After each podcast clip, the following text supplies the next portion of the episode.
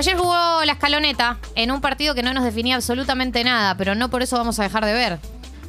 ¿Estamos de acuerdo? Bien Obvio. acertando el resultado, Dali, ¿eh? Sí. ¿Queremos escuchar el tape? Ahí vamos, para que lo buscamos y lo tenemos. A ver, bueno, los espero igual. Eh, era sólido el empate. Era cantado, lo dijiste, lo anuncié. Lo dije y Lo lo avisaste, lo anunciaste. Lo avisé y lo anuncié. Pero igual va- vayamos a, la- a los, a Lo los- tenemos, lo a tenemos. los datos. A ver.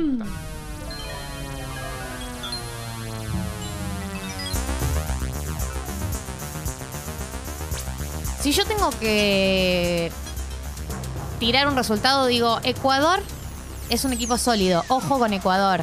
Ojo con Ecuador. Ojo con Alfaro. El invicto no lo perdemos. Pero tampoco me atrevo a decir que hay una victoria.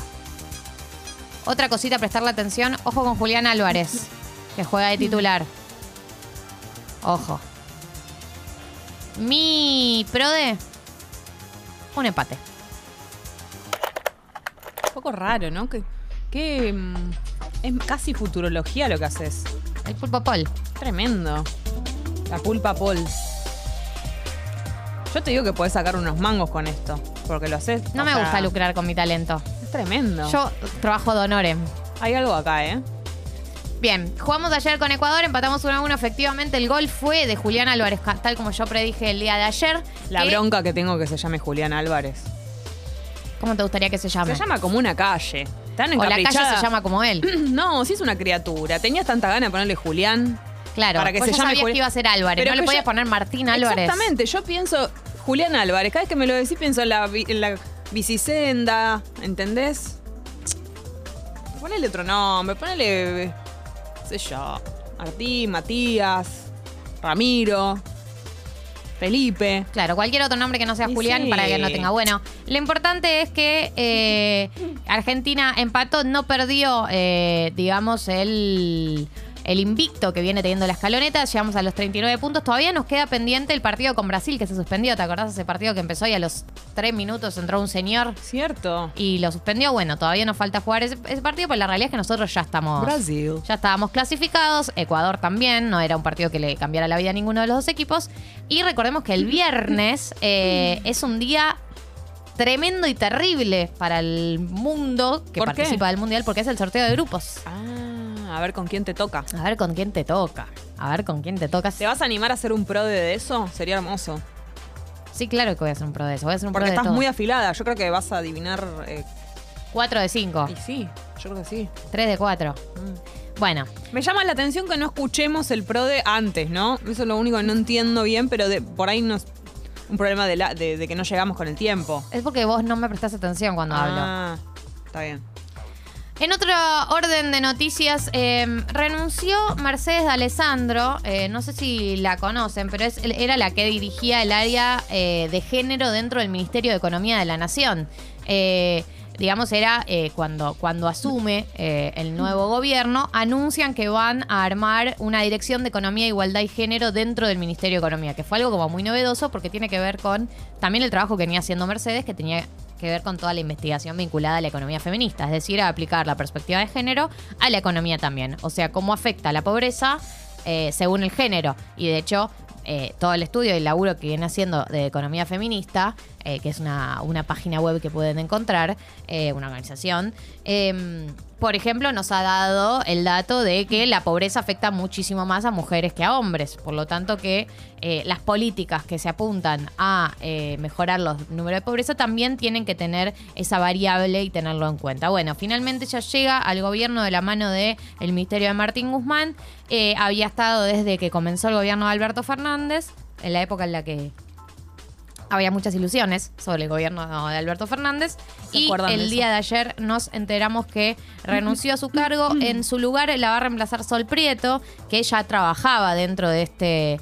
eh, de esta dirección eh, y que eh, va a ocupar su lugar de acá en adelante. Obviamente sigue en pie la Dirección de Economía, Igualdad y Género, pero sin Mercedes de Alessandro. Los motivos por los que se va no lo sabemos, la verdad. Siempre que... mm, y no los dejó claro. Ella tuiteó una serie de tweets digamos, agradeciendo a Martín Guzmán, Alberto Fernández, bla, bla, bla, bla, pero no, de- no deja en claro por qué se va. Tampoco es que dice me voy porque me ofrecieron un pues digo. Entonces, también ahí hay una información que no tenemos eh, y que yo no creo que sea casualidad. Digo, no creo que se haya, se haya ido. Si no anunció a dónde se va o por qué se va, mm, debe haber algún motivo por el que se está, se está yendo y no lo sabemos. Eh, así que en ese sentido, me parece que ay, eh, por ahí nos enteremos, por ahí no, pero hay, debe haber cierta interna que está sucediendo en este momento. Eh, en- por otro lado, el gobierno ayer anunció el programa Argentina Productiva 2030, que obviamente estuvo a cargo del ministro de Desarrollo Productivo, eh, Matías Culfas, y el que va a ser el director, el que va a llevar a cabo este programa, que es Daniel Steingart. No sé si lo recuerdan, porque en alguna época era un personaje que estaba mucho en Twitter, eh, porque es, una, es eh, sociólogo, pero está especializado en todo lo que tiene que ver con temas de producción y economía.